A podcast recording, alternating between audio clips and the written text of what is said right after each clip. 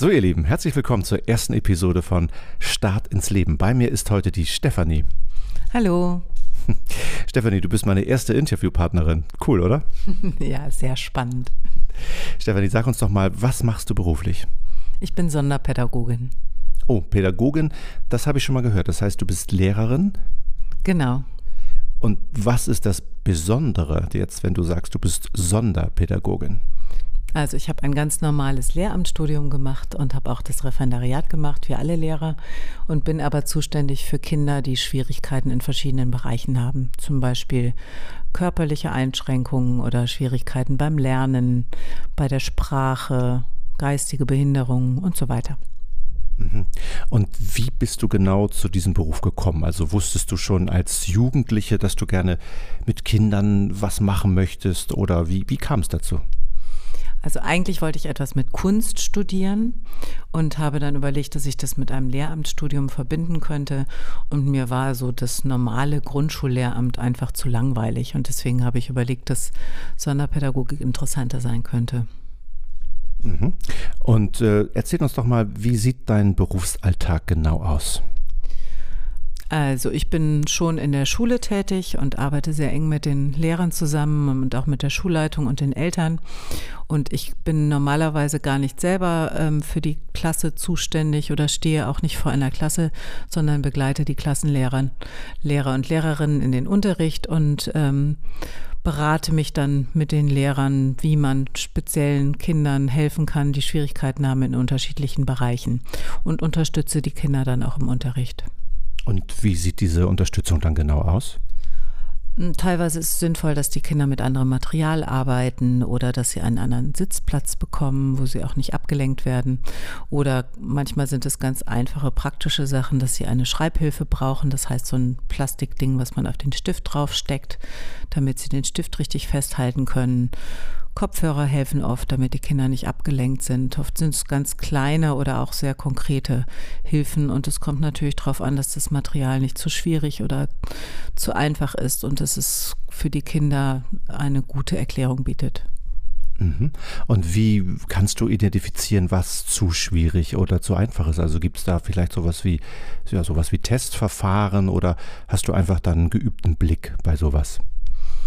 Also es ist schon so, dass ich die Kinder tatsächlich auch teste, also dass ich Diagnostik mache. Das bedeutet, dass ähm, oft äh, bedeutet das tatsächlich, dass erstmal die Intelligenz getestet wird, um zu gucken, ob die Kinder vielleicht eine Leserechtschreibschwäche haben oder ob sie tatsächlich Schwierigkeiten haben, weil sie das nicht so gut aufnehmen können, was sie da lernen und auch nicht so gut verarbeiten können. Manchmal ist es auch die Konzentration, die Aufmerksamkeit. Da kann man verschiedene Ursachen oft dafür finden, dass Kinder Schwierigkeiten haben zu lernen. Gibt es denn manchmal auch so Situationen, wo du, sagen wir mal, mit deinen Tipps und Tricks an deine Grenzen kommst? Also wo du, ich formuliere es mal ein bisschen flapsig, hoffnungslose Fälle vor dir hast und wo du auch gar nicht mehr helfen kannst? Also es gibt Kinder, die tatsächlich in der Grundschule nicht richtig aufgehoben sind. Das kann sein, weil sie geistig so eingeschränkt sind, dass sie einfach komplett mit dem Unterrichtsinhalt überfordert sind und dass sie einen viel handlungsorientierten orientierteren Unterricht brauchen. Das heißt, sehr praktisch, damit sie erstmal lernen, mit alltäglichen Situationen zurechtzukommen. Und für die ist dann Mathematik und plus minus 100 viel zu schwierig und sie können das auch gar nicht verstehen und auch nicht anwenden. Ähm, und es gibt natürlich Kinder, die motorisch so eingeschränkt sind, dass sie einfach mehr Unterstützung brauchen, Physiotherapie, andere räumliche Möglichkeiten, ähm, die zum Beispiel besser in einer speziellen Schule aufgehoben sind für körperlich behinderte Kinder und so weiter. Das gibt es durchaus, ja. Und das heißt, du sprichst dann Empfehlungen aus auch? Genau, teilweise ist es so, dass es vor der Schule schon klar ist, welche Kinder, also wenn die Kinder einen speziellen Förderbedarf haben, dass sie eine andere Schulform brauchen. Und manchmal stellt sich das aber auch erst im, im, im Laufe der Grundschulzeit heraus. Und teilweise ist es so, dass sie dann auch in der Grundschule bleiben können und dann nach der Grundschulzeit in eine andere Schule gehen sollten oder müssen. Und ich berate dann die Lehrer, die Eltern, die Schulleitung, um zu gucken, was die beste Möglichkeit für das Kind ist. Ich bin ja nun selber Vater von drei Kindern und liebe meine Kinder sehr. Ich kann mir vorstellen, es gibt Eltern, die wollen es vielleicht auch gar nicht wahrhaben, dass die Kinder, naja, vielleicht nicht so sind wie andere Kinder, dass sie ein Problem haben, dass sie ein Handicap haben. Ähm, wie gehst du damit um? Also es ist tatsächlich oft so für die Eltern, dass es ganz schwierig ist zu verstehen, dass die Kinder anders sind oder Probleme haben in bestimmten Bereichen. Man muss sehr, sehr vorsichtig damit umgehen, weil die Eltern notwendig sind, ähm, um das Kind wirklich gut unterstützen zu können. Und wenn die Eltern dagegen sind, ist es von vornherein sehr schwierig, dann mit dem Kind und mit den Eltern in der Schule zu arbeiten. Ähm, manchmal gibt es auch kulturelle Probleme, wenn die Eltern zum Beispiel einen Islam islamischen Hintergrund haben, weil es da ähm, als Strafe Gottes gilt, wenn das Kind behindert ist oder eine Krankheit hat. Und da dauert es teilweise noch, oft noch länger, bis die Eltern tatsächlich akzeptieren, dass das Kind eine spezielle Unterstützung, Hilfe braucht. Das klingt für mich so, als wäre dein Job ein unheimlich kommunikativer Job. Du arbeitest ja nicht nur mit den Kindern und hilfst ihnen vor Ort, sondern musst ja wahrscheinlich auch sehr viel mit den Eltern besprechen. Ja, genau, mit den Eltern, mit den Lehrern. Also es geht wirklich hauptsächlich um Beratung und darum, Lösungen zu finden, gemeinsam mit anderen. Das stimmt. Also Beratung ist ein großer Teil meiner Arbeit. Mhm. Was würdest du denn sagen? Welche charakterlichen Eigenschaften muss denn jemand mitbringen, der als Sonderpädagogin oder als Sonderpädagoge arbeiten möchte? Ja, also wie in allen pädagogischen Berufen braucht man natürlich viel Geduld. Und ähm, es ist schon auch sinnvoll, Erfahrungen mit den unterschiedlichsten Menschen zu sammeln, um auch zu sehen, wie unterschiedlich Menschen, Kinder alle sind, um auch einen besseren Zugang zu ähm, bestimmten problematischen Situationen zu finden, dass man nicht von vornherein sagt, ah, das Kind hat ein Problem. Ähm, also es ist schwierig, mit dem zu arbeiten und Punkt, sondern man muss gucken, welche Fähigkeiten jemand hat und wie man die Kinder dann mit ihren Fähigkeiten tatsächlich ähm, fördern kann. Und es geht eben nicht um diesen problemorientierten Blick, sondern um da auch positiv dran zu gehen. Und dazu reicht einfach auch ähm, braucht man einfach auch Lebenserfahrung. Und was würdest du sagen? Wie erlangt man denn diese Lebenserfahrung? Stell mir vor, man kommt aus der Schule, vielleicht hat man einen Abschluss geschafft und ähm, begeistert sich eben jetzt vielleicht auch für diesen Beruf der Sonderpädagogin. Ähm, wie kriegt man diese Lebenserfahrung hin? Also ich finde es auf jeden Fall gut, wenn man verschiedene Praktika macht, versucht schon in der Schulzeit äh, Ferienfreizeiten zu leiten oder vielleicht eine Jugendgruppe Nachhilfe zu geben, unterschiedliche Kinder auch mal zu erleben und ähm, ja und einfach allgemein Reisen, unterwegs sein, Menschen treffen, sich mit anderen Menschen austauschen zu versuchen, dass man sich in diesem Beratungsbereich ähm, Fortbildungen oder sich da fortbildet, Bücher liest, also verschiedenste Sachen, um einfach so den Blickwinkel oder den, ähm, ja, den Blick zu erweitern auf andere Menschen und auf die Eigenheiten anderer Menschen. Lass uns noch mal auf den beruflichen Alltag zurückkommen. Du hast vorhin gesagt, du redest ganz viel mit ähm, den Kindern zum einen, aber natürlich auch mit den Lehrerinnen, wahrscheinlich auch mit der Schulleitung, mit den Eltern. Würdest du sagen, dass du für diese Kinder optimale Bedingungen herbeiführen kannst in den Schulen?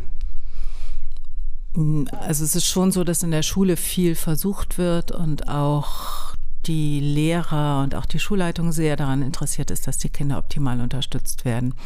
Das Problem ist oft, dass einfach zu wenig Lehrer da sind und auch zu wenig Sonderpädagogen.